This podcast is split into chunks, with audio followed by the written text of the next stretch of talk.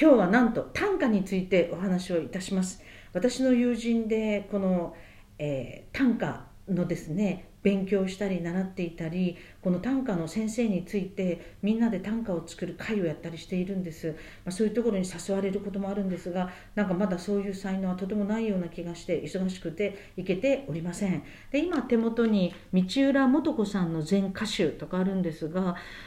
素晴らしいんですね。つまり五七五七七なんですが言葉がこれほど豊かでこれほど変幻自在でこれだけのことを伝えることができるのかってもうため息が出てですねあなんかちょっと自分の才能とは違うなっていうふうにも思ったりしますが短歌って素晴らしいですよね、まあ、俵マッチさんやいろんな方たちの短歌もあるし今は若手の女性たち男性たちもたくさんあの歌集を出しています。そして身近なところでは新聞にあの短歌とかいろいろ載っていて時々こう読んでですねあ、これは選者でこの人とこの人とこの人に選んでもらったとか思ったりしますし割と交互体のものも、あの増えていますよね。山口さん短歌どうですか？いや短歌はあんまり知らないんですよね。もうこう憧れるところはあるんですよ。やっぱり日本語がこうここまで美しく書けるのかっていうところの憧れはありますけど、自分でっていうのはもう難しいなって思います。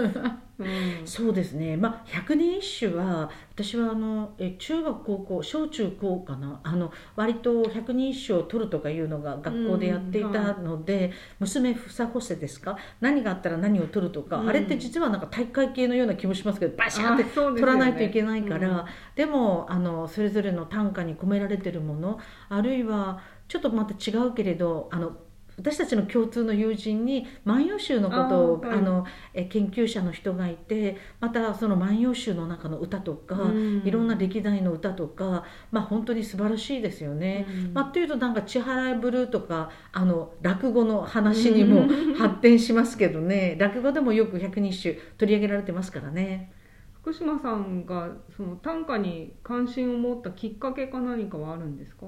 やそれは友人が短歌を作ってたっていうことがあると思うんですよね。そそうですね。で短歌のその,、えー、その先生についてそのみんなで歌を作っているとかね、だからまた俳句もあの俳句の句会とかありますよね、はい、だから自分でこう作るっていうのよりもやっぱりそういうのだと人がこうちょっとこう添削してくれたり、こうなると良くなるよっていうのはあるんじゃないでしょうか。でもそういう時なんかあの私はだからそういうところには忙しくていけないんだけど短歌作ったりしてたこともあるんですよ。でも大したことないんだけどね 本当に。どういう？いやいいですいいです。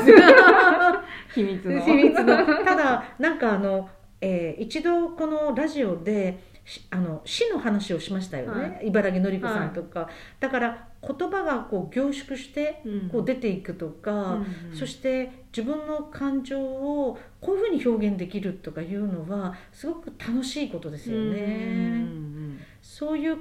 気持ちで生きてたら言葉が本当に豊かになると思いますね、うん、いや今はなかなかできないんだけれどいずれやりたいですね。というのは政治の言葉ってあんまりほら短歌の言葉と全然違うじゃないですか、うん、向いてない向いてないですね。え日本学術会議における問題点のなんとかはみたいなこれはなんとかで菅政権の問題点はみたいになるからその豊かさとか、うん、なんかこのそういう豊かな発想とかとはちょっと違うんですよね、うん、でももしかしたらそういう豊かな発想が政治の言葉にどんどん出てきたらまたちょっと素敵かもしれないですね。